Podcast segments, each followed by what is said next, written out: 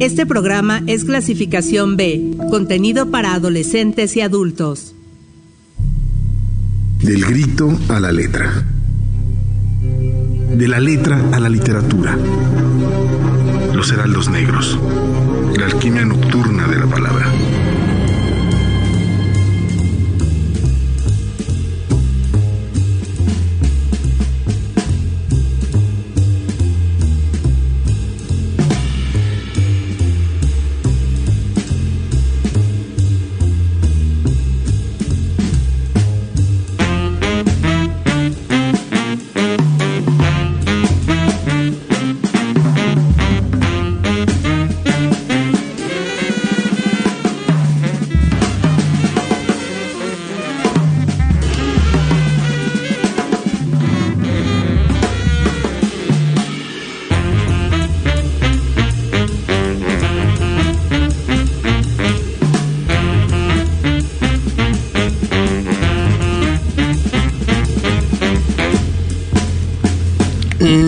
De la noche con dos minutos.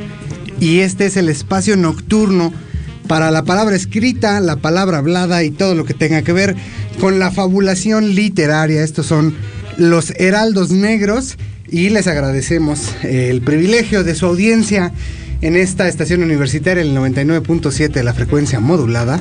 Uniradio, la estación de la Universidad Autónoma del Estado de México. Mi nombre es Ever Quijano y me acompaña nada más y nada menos que Alonso Guzmán. Hola Ever, ¿cómo estás? Muy buenas noches. Oye, vienes corriendo. Ay, sí. Ah, hay un montón de calles que están arreglando en nuestro municipio y pareciera que se pusieron de acuerdo para arreglarlas todas al mismo tiempo, pero bueno. Y, hoy entraron eh, los más chavalitos a la escuela, ¿no? Entonces, ese es el plus. Volvieron, volvieron a las andadas de la escuela, qué bueno. Sí, qué bueno, pero sí arman Sí, se arma un quilombo, ¿no? Sí, se arma un quilombo y un, y un, eh, y un candomble y todo el fandango entero. Sí, sí, sí. Oigan, eh, amigos, amigas, gracias por estar con nosotros aquí en el 99.7. Hoy eh, tenemos Estamos en abril, en el mes de la lectura, ya lo saben, nos encanta por, por estos lados de la frecuencia modulada hablar de, libros y la universidad conmemora, festeja, celebra la, la, lectura, qué bella, qué bella actividad. Y bueno, ha organizado en todos sus planteles, en, en, toda la casa, la máxima casa de estudios de este estado, pues eh, tiene muchos, muchas, mucho, mucho que ofrecer para, bueno, una crear una comunidad universitaria llena de lectores. Así es. Y bueno, antes de que platiquemos de todos los eventos que tiene, ya estuvimos platicando algunos la semana pasada, eh, vamos a, establecer eh, comunicación con Daniela Sandoval, que ustedes escuchan todas las mañanas en el eh, noticiero de Criterio, que nos va a dar un reporte de ahí, una actividad que está a punto de empezar. Dani, ¿nos escuchas? Bienvenida. Hola, ¿qué tal, Ever? Eh, Alonso, muy buenas noches, me da mucho gusto saludarles. Eh, pues sí, efectivamente les voy a platicar una actividad, pero que se desarrolló más temprano, por la mañana, eh, justamente eh, relacionada a este programa Abril Mes de la Lectura que lleva a cabo pues nuestra universidad. Cada año esto, pues la intención de fomentar el hábito de la lectura entre la comunidad universitaria, pero también entre el público en general. Y la verdad es que hay muchas actividades muy, muy interesantes, algunas están más vinculadas a la lectura que otras, pero bueno, todas ellas tienen la intención justamente de acercarnos a las letras en eh, pues diferente medida. Y hoy justamente les platicaré de una conferencia que en la que tuve oportunidad de estar y donde se habló sobre el barrio del Cóporo, este lugar eh, pues muy representativo de Toluca, seguramente ustedes pues no sé si han eh, estado por allá, pero es muy es muy conocido y se puede ver justamente desde eh, el centro de la capital mexiquense, sin embargo, es considerado también una de las zonas más peligrosas de la ciudad. Y es que en esta charla, bueno, se habló de, de este barrio como un paisaje urbano, desde la estética de la marginalidad, y es que, bueno, seguramente ustedes han visto estos colores representativos de estas casas que forman parte del barrio eh, del Cóporo y que se pueden ver, ya les decía, desde la Plaza de los Mártires o desde alguna de estas zonas eh, del, centro histórico eh, de Toluca. Bueno, en esta conferencia, el doctor en Historia del Arte y académico de nuestra Casa de Estudios, Ricardo Hernández López, expuso parte de un análisis que realizó en torno a cómo se ha buscado a través del arte y de las expresiones urbanas convertir a estos sitios marginados como un potencial lugar eh, turístico que pueda ser pues más accesible para la mayoría de la ciudadanía. Sin embargo, lo que resaltó el académico en esta charla y que me parece muy interesante es que particularmente en este barrio del Cóporo no ha habido una política social real que integre a los habitantes de esta zona, ya que de acuerdo a la investigación que él realizó, este mural o estos colores que se pueden ver desde el centro de Toluca eh, fueron implementados únicamente por las autoridades gubernamentales sin involucrar necesariamente a pues posibles artistas urbanos de este mismo barrio o incluso a la propia eh, comunidad lo que ha contribuido a que pues continúe siendo esta una de las zonas de más difícil acceso para quienes no eh, pues habitamos eh, directamente ahí. Y es interesante analizar este caso eh, de acuerdo al académico, ya que hay otros ejemplos, no solamente en nuestro país, sino en otras partes del mundo, donde barrios que históricamente pues habían sido considerados como zonas rojas, pudieron rehabilitarse socialmente a través de otras expresiones del arte urbano, como puede ser pues el graffiti, por ejemplo, y por ello el especialista destacó la necesidad de que se pueda voltear hacia estas colonias y a estos espacios que pueden ser reconfigurados con el objetivo de erradicar eh, la marginación, por supuesto también la pobreza, y generar una identidad o un sentido de pertenencia. Y bueno, esto fue eh, parte de la conferencia, esto fue parte de lo que se habló, pero el artículo completo está disponible en el repositorio institucional de nuestra universidad con el nombre El mural en el barrio del Cóporo, arte y paisaje urbano desde la estética de la marginalidad. Y bueno, en toda persona, toda persona que nos esté escuchando en estos momentos puede tener acceso de manera gratuita para conocer, por supuesto, más de esta investigación y también así, eh, pues a través de la lectura, poder conocer un poco más de este de este barrio. Eh, bueno, ¿qué les parece, Alonso Iber? A mí, a, me encanta todos los estudios que se hacen y todas las investigaciones que se hacen de la ciudad, porque creo que, que toda la ciudad es Helen ¿no? que también el discurso que guarda en nuestra ciudad actualmente eh, es muy distinto al de la ciudad de hace 20, 30 o 40 años y será muy distinto en unos 20, 30, 40. Entonces, creo que ser parte de estos, tener la oportunidad de leerla y de leer lo que se escribe de otras lecturas sobre ella, pues a mí, a, mí me encanta. Y bueno, Copro también es de los lugares más con asentamientos humanos pues, más, más, viejos. del barrio, ¿no? De, de, del valle y creo que pues debemos checar eso y también los altos niveles de marginalidad que todavía hay cuando ya la ciudad pues creció mucho, en todos lados. Y a, mí me llama mucho la atención porque el, el, mural, si bien se asienta ahí, todavía alcanza algunos lugares o algunas casas de San Miguel Apinahuisca, de Calco, de Santa Bárbara.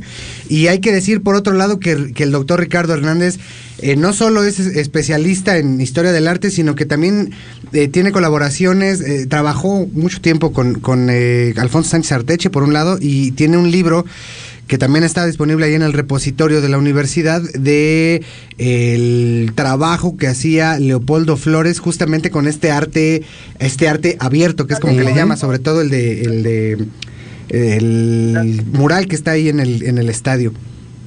Y efímero de alguna manera. Bueno es que no este hacía nieve también no el land art también algunos decían hay unas variaciones Oye, eh, eh, Dani, pero eh, cuéntanos del concierto al que vas a entrar ahorita antes de que se nos, nos queda todavía unos cuatro minutitos y es que no te robamos más tiempo. Ah, bueno, este no es un concierto de abril, es de la lectura, es un concierto eh, que, que se programa desde hace mucho tiempo, es de una banda muy famosa que seguramente ustedes conocen, eh, Plasivo, ahorita voy a entrar ah, a verlo, pero quería compartirles un poco justamente de estas actividades de abril, eh, mes de la lectura, porque me parece interesante esto que ustedes comentaban, y a mí esta conferencia, eh, déjenme decirles que me pareció más interesante porque parte de mi infancia la viví justamente en este barrio, porque mi papá es ah, originario de ahí. Entonces, que me hace como muy cercano, eh, pues justamente esta parte que comentaba el doctor sobre eh, cómo a veces no, no se incluye a las personas propias de estas comunidades o de estas colonias para eh, pues rehabilitarlas o reconfigurarlas o poder recuperar algunos de los espacios urbanos sino que a veces desde la propia eh, política o desde las propias, eh, desde la propia toma de decisiones, se también genera una división que no contribuye justamente a que exista esta cohesión social. Entonces me parece muy interesante. Creo que vale la pena poder leer este artículo. Y antes eh, de despedirme, compañeros, me gustaría también comentarles que mañana justamente habrá otra charla muy interesante eh, que no tiene nada que ver tal vez con esta conferencia, pero me parece importante hablar de ella porque se va a hablar de la lectura queer y disidente que creo que es una actividad eh, pues importante porque se acerca justamente a otros sectores de la población que han estado invisibilizados históricamente y a través de, la literatura pues me parece eh, interesante poder eh, ver lo que lo que estarían platicando acerca pues de estos sectores como es pues, las personas disidentes y pues qué les parece Súper, súper. Oye, me da envidia un poquito lo de placebo por un lado. Por el otro, es cierto que las políticas públicas no siempre traen esta, eh, pues no congenian necesariamente siempre con, con, con la ciudadanía o no, no van como a la par. Y en este caso pareciera que lo único que hicieron fue enchulear, en- enchular las paredes del cóporo. Y por el otro lado, el doctor Carlos Alberto Leal Reyes, que es quien va a hacer la conferencia mañana, no solo es especialista en la temática, sino que también es activista, eh, eh, pues muy puntual, ¿no? Fue mi compañero ahí en la maestría. por Ah, cierto. qué chido, qué chido. Entonces, pues te agradecemos mucho, Dani. Al contrario, gracias a ustedes y por supuesto reiterar la invitación a todo el auditorio a que sigan el programa de Abril Mes de la Lectura que está en la página www.abrilmesdelalectura.wemex.mx para que no se pierdan ninguna de estas actividades y puedan eh, pues acudir a ellas ya que se están llevando a cabo en diferentes espacios de la universidad, así que son accesibles para todas y para todos. Perfecto, Muy bien, Dani. Pues ahí está. Muy bien, pues hay- ah, tiene un montón de cosas, Abril, desde la lectura, ¿no? Sumadas a esto. Y eh, pues bueno, a esto que ya nos platicó Dani, pero también hay como muchas variantes, como ya platicamos la semana pasada, desde los perfiles específicos de las licenciaturas o de las escuelas o de las facultades, en donde se hacen los eventos. Por ejemplo, en la Facultad de Derecho, pues hay cosas muy específicas de derecho. En políticas estuvo el tema ahí, por ejemplo, de- del voto femenino, ¿no? Entonces está muy específico. Yo, yo voy a hacer la promoción de una vez porque hay un coloquio ahí en la Facultad de Humanidades, este. eh, empieza mañana, pero eh, su servidor va a dar una conferencia sobre música y disidencia el, el miércoles a las 11. ¿Y tú todavía tienes una lectura, no, Alonso? Ay, no me acuerdo. ¿Qué? no me acuerdo. Pero Bueno. chéquense, chéquense el programa y seguramente habrá cosas que les van a interesar. Seguro, Pero- sin falla. Muy bien, pues ahí está. Vámonos con una rolita. Eh, esto fue la, la bienvenida. Le agradecemos a Isma que está del otro lado de los controles técnicos. El número para que se comuniquen con nosotros es 7226 49 72 47 y pues eh, ahí comuníquense con nosotros. Ahorita vamos a tener una entrevista con Denise Oscaranza o Caranza con un muy buen libro de cuentos que es Perdidos en el Fuego. Así que quédense acá. Lo que va a sonar ahorita es Sunroom. Cadence Band es parte de las propuestas de hace, de todavía de, este mes, de abril, de aquí de Uniradio. Así que ponle play, Isma.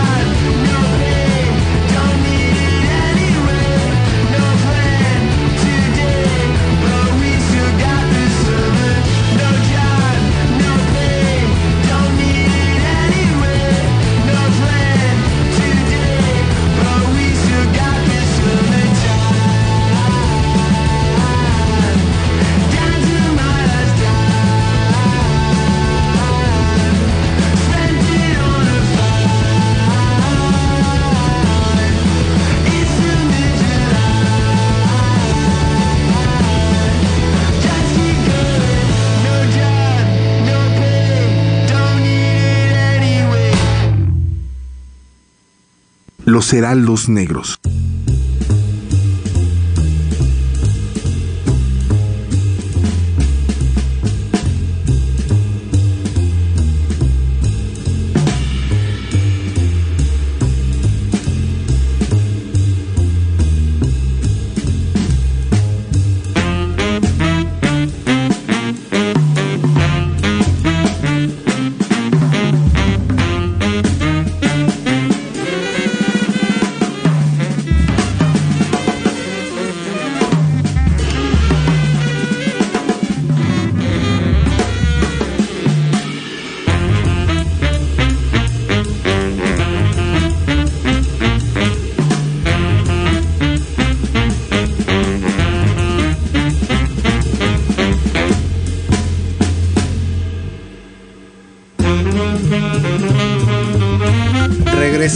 A estos heraldos negros. Ya se nos se está eh, conectando a, a la emisión de Niso Caranza, a quien eh, recibimos con mucho gusto.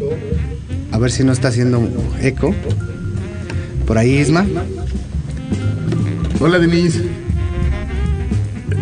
Estamos, transmitiendo desde el baño. Ah, no.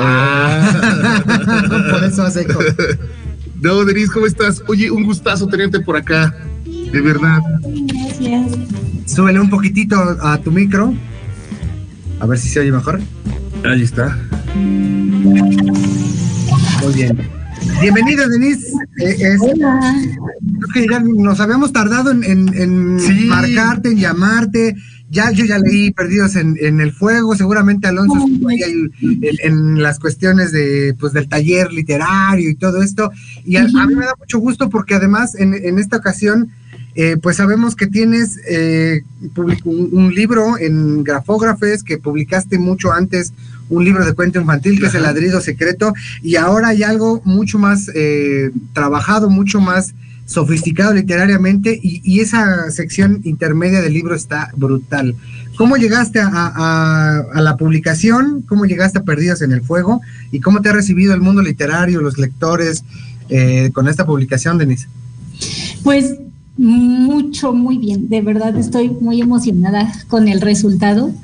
Eh, con el ladrido secreto fue un público infantil y, siempre es muy satisfactorio escribir para niños y convivir con niños lectores.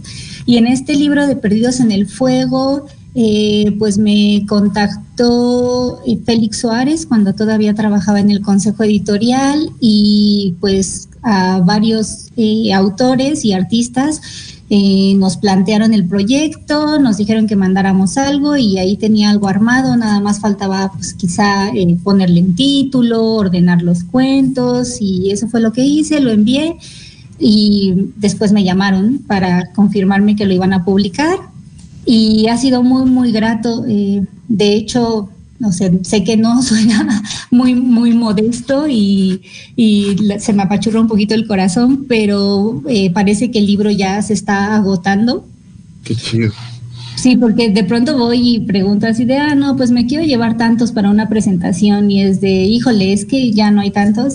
Entonces, si no lo han leído, córranle, porque me gusta mucho entablar conversación con los lectores, me gusta mucho que me escriban y que, les, que me digan qué les pareció lo que leyeron. Oye, Denise, eh, eh, tu, tu- tu trabajo también anterior tenía que ver con la infancia o, o- o las infancias en plural. Y este trabajo también está muy marcado por, por el territorio de, de la infancia. En algún momento es un territorio hostil, en otros momentos es un territorio en que se anhela y, y en algunos momentos eh, puede, suele ser mágico. Eh, cuéntanos qué, qué, onda, qué, qué es su relación con esta la infancia desde lo literario, Denise. Pues me gustan mucho los narradores infantiles, porque siento que le dan el, el toque inquietante a los cuentos. Eh, pues no sé si tenemos como a los niños en este terreno de la dulzura y de la inocencia, pero pues qué pasa si, si de pronto salen con algunos comentarios o una visión del mundo adulto que nosotros ya no vemos, ¿no? Porque ya perdimos esa perspectiva, digamos, mágica o inquietante de la vida. Eso es como lo que me llama la atención de, los niños como narradores, ¿no? Y, sobre todo porque estuve leyendo eh, pues cuentos de Adela Fernández, de Amparo Dávila, ¿no? Donde los niños de pronto no son estos seres inocentes a los que, no sé, como el, imaginario que tenemos de ellos. Y, como que por ahí fue que retomé la mirada infantil para narrar. Oye, eh, eh, Adela Fernández, este Amparo Dávila, pero por ahí también hay una onda un poquito siniestra con respecto a lo íntimo, particularmente a lo familiar, ¿no? Al tema, pues, de doméstico, ¿no? Y a mí me resuenan los ecos de, de Mariana Enríquez, ¿no? Que si bien su libro es las cosas, eh, las cosas que perdimos en el fuego, el tuyo es Perdidos en el Fuego y remite a- sobre todo a la película en donde eh, uno de estos personajes de los de los eh, cowboys dice que lo que va que, que lo que perdimos en el fuego lo encontraremos en las cenizas y ese cuento me parece además particularmente el, el top la cima de, de tu libro. Entonces estamos hablando de cosas ahí que van también en, en torno a los a lo fantasmagórico incluso o a lo fantástico. Ya un, un avance totalmente distinto a lo que tenías, ¿no? O lo que salió, por ejemplo, publicado en Castálidas. No sé si tú lo ves como un avance y además como una consolidación de tu pluma. Pues lo veo, sí, sí es muy diferente a lo que se publicó en Castálida. De hecho, ese cuento que está en Castálida estaba en este libro de cuentos ya hasta el final. Y, Mariana Aguilar, que fue la correctora, así como que dijo, oye, es que de pronto este como que salta, como que no va en el mismo tono. Y fue así, yo dije, no, pues lo van a sacar, ¿no? Y ya está, pero me dijeron, no, pero te lo publicamos en Castálida. Y yo, ah, sí, súper emocionada. Eh, y, y justo sí hay, hay cruces con, con Mariana Enríquez eh, que debo decir que son pues inconscientes porque justo en ese entonces estaba armando mi protocolo de investigación para la maestría y estoy trabajando eh, eh, uno de los cuentos que salen las cosas que perdimos en el fuego entonces eh, también estoy trabajando con niños monstruosos desde pues la parte pues de investigación, ¿no? De, de, estudios literarios. Entonces yo creo que ahí pues ahí se fue todo el inconsciente, ¿no? Sí, no fue planeado. Denise, a, a, a, mí me gusta mucho la, los tonos, como dice Ever, eh, la, la, casa, ¿no? Y la intimidad de la familia se convierte y se vuelve en algún momento siempre en algo extraño, algo, algo siniestro que, que tiene guiños, ¿no? Uh, simbólicos, pues, a esas estabilidades familiares, a este pasado, ¿no? Que, que, que oculta y que se refleja en varios sentidos. ¿Qué onda con, con, con, este, con esta extrañeza? ¿Qué es la familia, Denise? ¿Qué representa la familia para una autora eh, de, tu generación, no? Sí, sí, justo es que ahora nos estamos planteando tantas cosas con la crianza respetuosa y demás, ¿no? Que a nosotros no nos tocó la crianza respetuosa, ¿no? Y ahora vemos a, a los niños que están creciendo con esta, de esta forma, ¿no? De que, no sé, a mí quizá no, no crecí en una familia violenta, pero vamos, creo que todos conocemos a alguien que creció en una familia violenta o, o, de algún modo en nuestra familia hubo algo, ¿no? Que ahora ya reconocemos como violento y que antes no lo teníamos normalizado. ¿no? Entonces, sí, esta idea de la casa como el territorio, como bien lo dice, siniestro, ¿no? Donde se supone que tenemos que estar a salvo y en realidad es donde a veces nos hacen más daño, ¿no? Sí, oye, pues es súper interesante, pero tenemos que mandar a una cápsula y a corte de estación. ¿Te quedas otro ratito con nosotros aquí en los Heraldos Negros para seguir platicando de, los, de, los, de, de tu obra? Ok, muy bien, sí, con mucho gusto.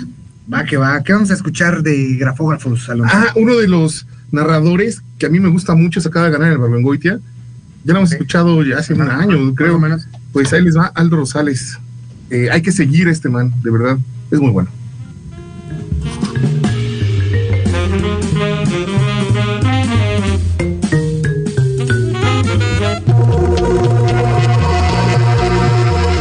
Voces de grafógrafes.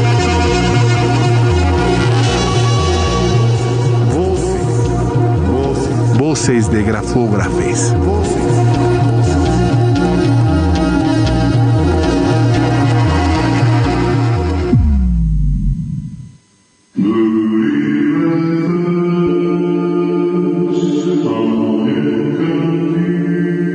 Trampas. ¿En verdad? Sería gracioso. El hombre colocó la última trampa. Por toda la pieza había, contando las de los escalones, más de seis, quizás diez. Parecían gelatina negra. Si uno colocaba ahí el dedo, costaba trabajo quitarlo y quedaba la huella. Un ratón bailarín. Gracioso. Su hija no mentía. Cuando fue a la cocina lo vio sobre las patas traseras, meciéndose como si danzara. No pudo evitar sonreír. Antes de que pudieran decir algo, el ratón se escurrió bajo la estufa. Su cola rosada quedó asomando un momento, como un niño que juega las escondidillas y lo hace mal. Tomó la chamarra y salió de la mano con su hija. Fue gracioso, dijo la niña. Rumbo al mercado, una nube tomó forma de ratón gordo. Por un momento ambos recordaron cuando los tres iban al mercado. El ratón se transformó en algo rectangular, como una de las trampas o un ataúd. Ambos volvieron a pensar en ella, pero no dijeron nada. No sabían desde cuándo había llegado aquel ratón, pero ahí estaba, rasguñando el silencio de la madrugada con sus pequeños pasos. Era como un mal sueño. Al prender la luz, desaparecía. Tenía cierta gracia. Al volver, lo encontraron pegado a una de las trampas, como un enfermo terminal a la cama. Su pequeño ojo, negro y vivo como la noche, parpadeaba muy rápido. Ya no era cómico mirarlo. Costaba creer que hace unos minutos bailaba con gracia. Ahora daba horror. La cola se movía como si fuera otro animal. El hombre tomó un periódico y envolvió la trampa. Luego la arrojó a la basura. ¿Habrá más bajo la estufa? La niña movía los pies bajo la mesa, como péndulo sin tiempo. El hombre, que lavaba las verduras, no respondió. Cenaron en silencio. Cuando la niña se fue a dormir, el hombre se calzó las botas altas y tomó la escoba. Movió la estufa. Ahí, sobre pedazos de papel y tela, había unos ratoncillos transparentes. Fue por la pala y los arrojó al bote. Subió, pero no pudo dormir. El silencio pesaba.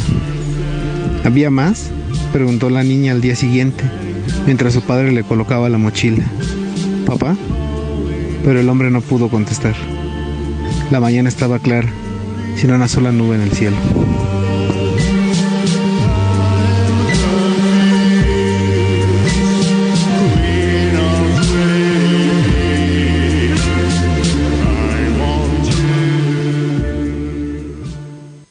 Los heraldos negros.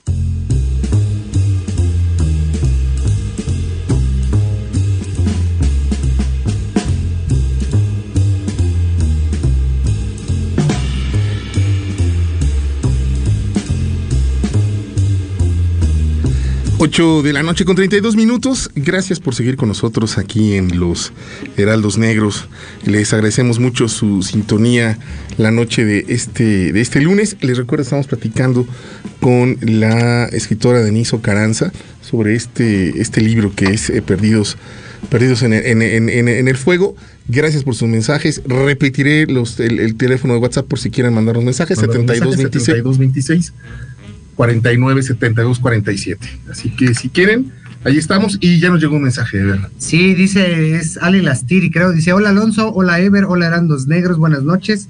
¿Cómo están? Ojalá y más que actualizados porque oí que tres emprendedores dicen que la manera de educar en las universidades demerita su objeto. Pues quién sabe quiénes hayan sido esas personas, ¿no? Oh. Pero mientras le mandamos saludos a Handy y por acá, este, Enia Vázquez nos manda saludos, ¿no? Quiere saludar a toda su, fam- a, a toda su familia. Quiere que le mandemos saludos a su familia. Enia Vázquez, que también es eh, escritora y también está publicada justamente en el último número que salió de Castálida y que también anda por allá. Y dice y que le mandemos saludo también a mi hermana Eldón, así dice el mensaje. A mi hermana El Don. Ajá. Ah. Pues eh, Este. hermana de Enia El Don, un abrazo. Le mandamos un saludote a, a Enia y a toda su familia. Y pues bueno, volvemos con, con Denise. Y yo le estaba preguntando acá fuera del aire a Denise si, si eh, ha visto como que hay un, una suerte de mayor acceso a las publicaciones del CEAPE, de lo que se está publicando en esta colección de, de literatura joven, gracias a las estrategias, sobre todo de, de las portadas, en donde salen pues, tirando rostro los escritores. Sí, qué chido están esas portadas. ¿Cómo ves? ¿Cómo, cómo has sentido el, eh, la difusión de la, de la propia editorial, pero sobre todo el, la respuesta del público a la colección y a, los, y a cada uno de los escritores, o en tu caso particular, Denis?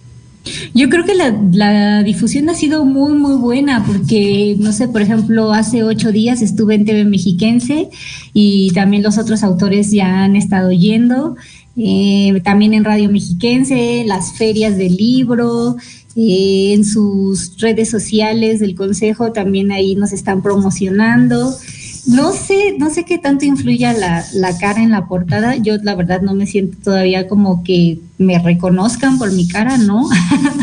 Pero pues en el caso de, de Yuritza Medellín o, o, de Silvia Yulmanelli o Magali eh, o de, de, Carlos, el fotógrafo, ¿no? Ahí yo creo que luego, luego es como, ah, yo lo conozco, pero no creo que en mi caso que esté mi cara en la portada como que les remita a quién soy.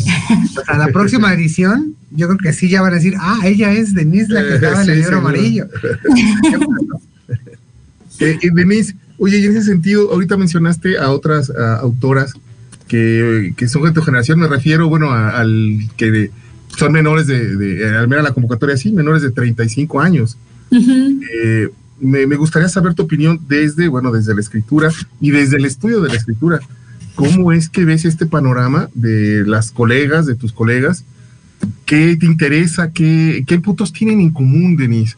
¿Hay alguna especie de leitmotiv general que, que los impulse? ¿Qué has visto tú? Me encantaría saber tu opinión. Pues yo creo que, no sé, como en el caso de, Silvia Yulmanelli, las enfermedades mentales, ¿no? Que ahora ya se habla más de eso y que su obra, pues es, el, su novela va sobre eso y yo un poco como que en mis cuentos también exploro eh, la depresión, ¿no? El trastorno bipolar. Y, y, con Yuritza, pues que ella tiene un libro también eh, dedicado al público infantil, creo que tiene dos, El Achú y sus peligros y otro que está en braille. Y me parece como de verdad admirable que, chicas mexiquenses ahí la estén rompiendo, ¿no? Porque son reconocidas, eh, son, no sé, Yuritza es activista y anda como muy enfocada en el respeto a las infancias, en la literatura, el fomento a la lectura, y a mí eso me parece muy, muy admirable. Eh, pero sí, yo creo que temas ahí que se van entrecruzando, pues la violencia, ¿no? La violencia en general, las enfermedades mentales. Fíjate, ese es un tema que, que pareciera que se, se, aleja de lo que escribían los, la otra generación anterior, que básicamente es la, la de Alonso, la de eh, Alejandro León Meléndez, este, que, que, hablaban mucho de Toluca como, pues como una distopía, como una utopía, como una cosa ahí medio, uh -huh. eh, pues, escabrosa por un lado, ¿no? Y ahora ya como que no, se, no nos preocupamos por, tanto por una mirada global, Uh -huh. Más bien su generación no están como en una mirada global de la ciudad, sino más, más cercana, pues más íntima. Más ¿no? cerca, sí, más íntima, más, uh -huh. uno de esos hasta más doméstica, ¿no? Claro. Más doméstica, justo. Oye, oye, también las relaciones de tus personajes, hombre, eh, bueno, eh, las parejas. Eh, también es ahí, también es otra peque pequeña película de terror, ¿no? También sí. la relación entre padres, entre parejas se vuelve extraña siniestra en algunos momentos, ¿no? Entonces, eh, esa lejanía, ese no decirse cosas, ¿qué onda también con esta visión de, de, la pareja que, que, que, tiene, que se muestra mucho en este libro, Denise? Sí, bueno, pues eh, yo creo que un poco como que las mujeres de mi generación estamos atravesadas por, por el feminismo y ya tenemos otra mirada, ¿no? O sea, creo que al menos yo no crecí con esta idea de encontrar a mi media naranja y casarme, tener hijos y la familia feliz. Y más bien he ido como descubriendo las posibilidades de la pareja conforme voy creciendo y todas las nuevas pues bueno, las oportunidades que ahora tenemos, ¿no? Y las oportunidades de expresarnos y de decir, yo no quiero esto, quiero esto otro, o yo prefiero quedarme sola, o yo prefiero este, tener dos parejas, ¿no? O sea, es como todas las posibilidades que ahora tenemos y que pues ahora desde chavitos ya empiezan a ver y nosotras, para nosotros todavía es como, wow, ¿cómo es posible que tengo todas estas posibilidades todavía, ¿no? Entonces, traté de explorar eso, ¿no? Como también el, el cuento de la rémora, ¿no? De este tipo de, de chicos que ya son como súper mantenidos, como súper mala onda y como si la chica trabaja o si le pueden sacar dinero al papá de la chica lo van a hacer. Y, y me gustan también esos personajes, ¿no? Que es como, bueno, ya tú decides si te quedas ahí o te vas, ¿no?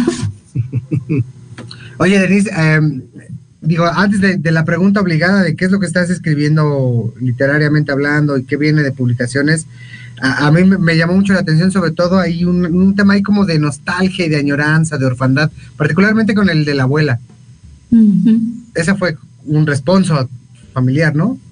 Sí, ese sí es como un, un relato muy, muy íntimo, ¿no? Así, porque yo normalmente no soy como de comunicar mis sentimientos y no soy así una persona que esté ahí abrazando y dando pésames y pasando duelos normales, ¿no? Soy, creo que soy una persona que, que se aguanta mucho, o sea que obviamente ya lo estoy trabajando, ¿no? Que voy a terapia y demás, pero bueno, pues no es magia, ¿no?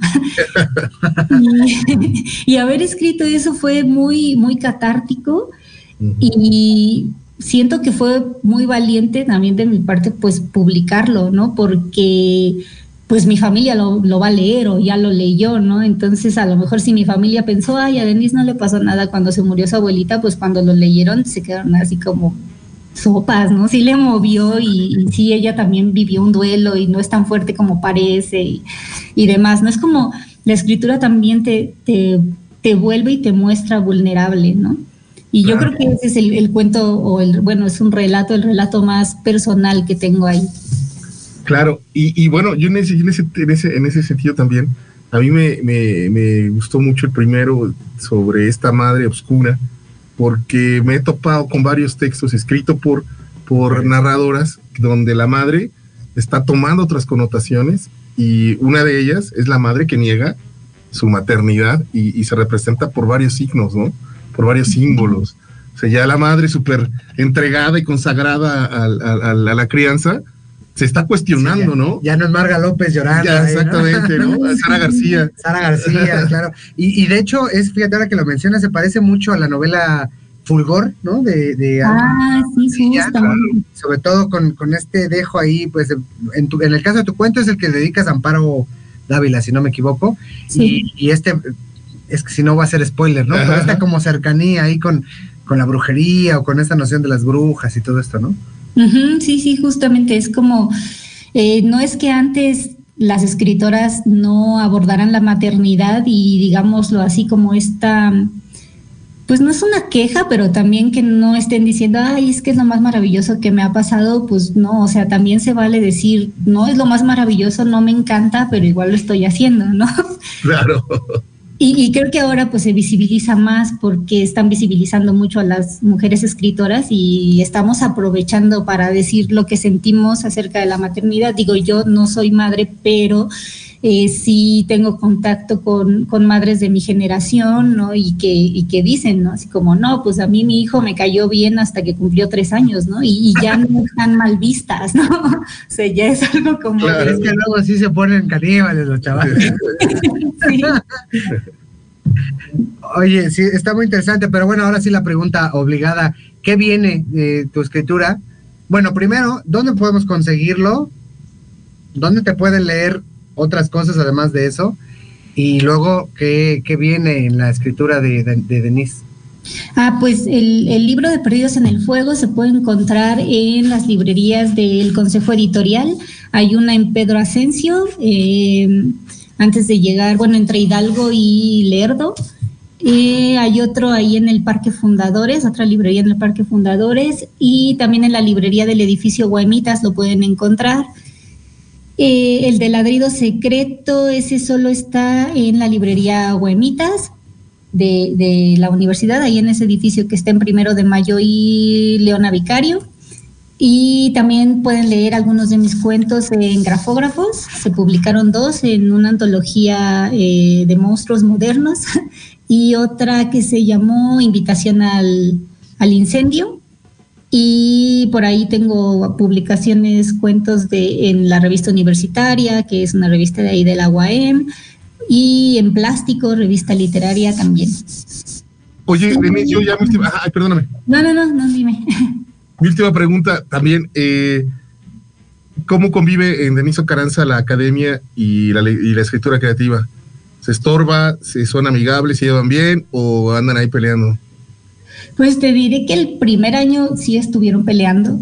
la, la sufrí mucho porque de algún modo como que me había hecho la idea de que si me metía a la maestría iba a poder escribir literatura. Y pues nada más lejos de, de la realidad, ¿no? Entonces al principio sí me sentía muy frustrada, así de, bueno, ¿y a qué hora me voy a poder sentar a escribir mis cosas? Y, y después lo dejé ir, ¿no? Dije, bueno, pues estos dos años si tengo que, dedicarme a la investigación, está bien, porque de algún modo eso me va a ayudar a construir eh, de una manera más consciente mi literatura, ¿no? Ya no va a ser así como, como lo siento y sacarlo desde la víscera, sino hacer una literatura más, más pensada, ¿no? Más eh, con un propósito mayor, digamos.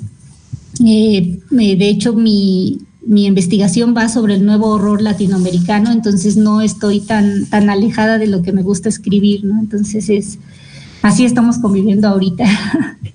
Oye, y ese tema además está escrito por muchas mujeres, ¿no? Me- me- Mariana Enríquez, Liliana Bloom, eh, Mónica, Mónica Ojeda, que me parece fantástica, ¿no? Todo esto que tiene que ver ahí con, con este gótico andino y todo ese terror. ¿Qué opinión tienes sobre eso?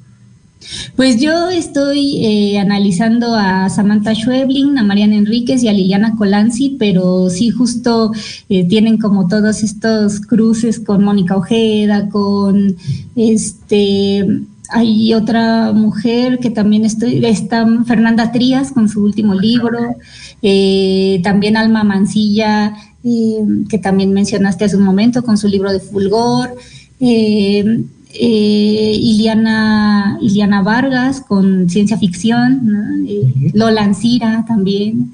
Entonces sí, sí se está creando ahí un diálogo muy, muy interesante eh, que, que me llama mucho la atención y que quiero ahí seguir explorando de qué está pasando, por qué estamos utilizando la literatura de irrealidad o, o no mimética para decir lo que está sucediendo, ¿no? Sí, y además yo sumaría ahí que, que después del, pues, o sea, digamos que el, hecho de que te pongas a escribir académicamente, quieras que no, aumenta un poco la, la versatilidad de la pluma, ¿no? Porque digamos que ya aprendes que, que hay una escritura muy específica, muy, muy cuadrada, pero que sí tiene que ser para dar resultados casi científicos o científicos en las posturas de las ciencias sociales y que luego pues te da como ese expertise para la escritura literaria. No sé qué opinas tú con respecto a eso, Denise. Pues es lo que espero que suceda. Todavía no, no, no me ha pasado, pero sí espero que suceda, porque luego yo decía, no sé, estaba en clase, a lo mejor está mal decirlo, pero estaba en clase y solo se me ocurrían todas las historias que podía estar escribiendo en lugar de estar en clase, ¿no? Y, y, en algún momento tuve que dejar eso de lado, ¿no? Como así de, no, pon atención, enfócate en una sola cosa, que ya después sabrás eh, compaginar y, hacer las cosas pues, mejor, ¿no? Escribir un poco mejor. O sea, yo, yo no creo que ya sea la escritora que, que Toluca estaba esperando, o sea, no, para nada lo creo, pero creo que estoy en esta formación, ¿no? Como de estar ahí analizando la literatura, los estudios literarios y ver qué hay ahorita, qué se está publicando en Latinoamérica y pues a ver ahí yo por dónde puedo entrarle. Denise, oye, ¿hay algún lugar, eh, una página, un blog donde podamos, te podamos leer? Y en ese sentido, ¿cuál es tu relación con, con, con esas nuevas maneras de, de, mostrar el trabajo y las nuevas maneras de, de escribir también, ¿no? La red, los blogs, los podcasts, ¿qué onda? Sí, pues la verdad es que no, intenté hacer un blog y ya luego ya no lo terminé, creo que nada más tengo una publicación. Todavía tengo la inquietud de mantenerlo, pero no he podido alimentarlo. Lo que sí a veces alimentaba mucho era el Twitter, ¿no? Así como sí. ahí vaciaba como todas las ideas y de algún día de, de aquí voy a rescatar algo literario, pero también este asunto de la academia sí me está absorbiendo más de lo que esperaba y ya ni siquiera las redes sociales, ¿no? Ya no he podido asomarme ahí o antes sí trataba como un poco de hacer twitteratura, ahorita ya lo dejé pendiente por el momento. Va que va, pues es un gusto haber compartido el micrófono, Denise. Eh, eventualmente eh, seguiremos platicando contigo cuando haya algo que nos te quieras presumir o compartir con, con nuestra audiencia. Y pues te agradecemos Gracias. mucho, te mandamos un abrazote y, y te aplaudimos. Tremendo librazo. Sí, No, muchas gracias a ustedes. Yo muy feliz de estar en los Heraldos Negros. Ya, como fan, súper emocionada. Denise, mandamos un abrazo, de verdad, felicidades. Igualmente, muchas gracias. Muy bien, pues le agradecemos a Isma del otro lado de eh, los controles técnicos. Vamos a ir ahorita con una capsulita de una antología que acaban de hacer ahí en El Viento, el Diablo Editorial con eh, Lua Betancourt. Esa es la cápsula y después salimos con una rolita, así que nos escuchamos la próxima semana, Alonso. Ever, muchísimas gracias. Ya les traeremos el chisme de los recién, eh, el fallo de los ganadores de los premios Ah, internacionales, claro. pero eh, suavecito, porque esa apenas salió y vamos a tener más información. Spoiler, alert. Ya, Se quedó en México. Se quedó en México, Ajá. ¿no? Los dos premios, Los dos. poesía y narrativa. Muy bien, pues nos escuchamos la próxima semana. Chao. Bárbaros Atilas. Si fuéramos animales. Antología de microrrelato infantil. Prólogo y compilación de Marcelorio. Si fueras un animal, ¿qué animal serías? Esta es la pregunta que motiva esta compilación. ¿Te has preguntado qué estarías haciendo si fueras un animal? ¿Cómo te sentirías? Tengo un elefante dentro. Cuando le abro la puerta para que se vaya, barrita y corre por toda mi barriga. Tengo un rinoceronte dentro. Y cuando en mi corazón se enciende una llama, corre a apagarla y de paso clava su cuerno debajo de mis costillas. Zoológico de Kenia Velázquez Peña.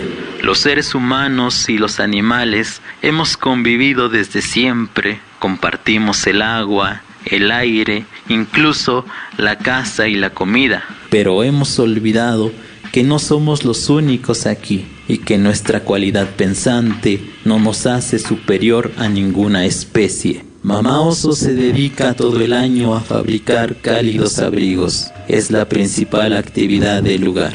Pero si el hielo sigue derritiéndose, mamá se quedará sin trabajo y sin casa. Ahora, tengo sed. Polo Norte, de Lua Betancourt. Este compilado invita a reflexionar sobre la conexión que tenemos con otros seres vivos y la capacidad empática que experimentamos al ponernos en las patas de algún animal. Si fuéramos animales, es una antología de microrrelatos escritos por diferentes autores de todas las edades, porque no hay edad para imaginar que sí podemos ser animales. A mí a veces me dan ganas de salir y quemarlo todo para volver a empezar. Quizás así podamos hacer de este mundo un mundo mejor. Dragón de Fuego de Marcelorio. Bárbaros Atilas. Los Heraldos Negros.